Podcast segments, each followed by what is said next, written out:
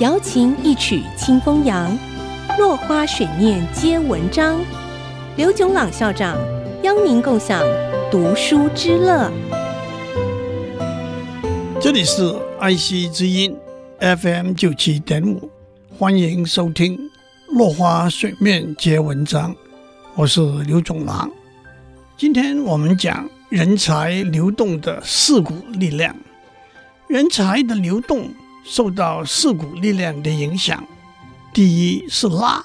把外来的人才吸引进来，第二是拖，把内部的人才留住；第三是推，把内部的人才推出去，或者帮助其他地区的经济发展，或者经由外流培养人才；第四是逐，把现有的人才排斥出去。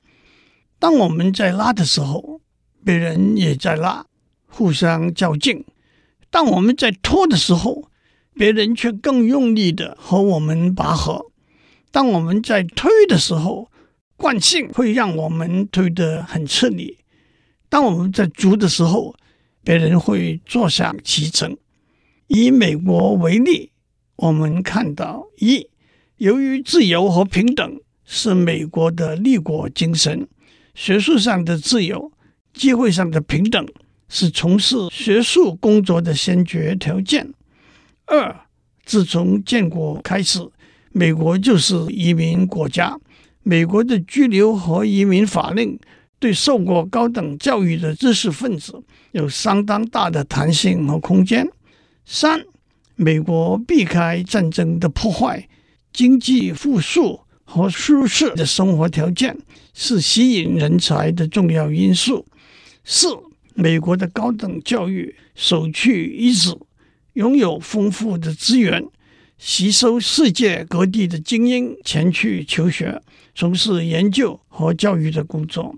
五，美国的企业提供较多机会、良好的工作环境和优渥的待遇，也有成熟的创业环境。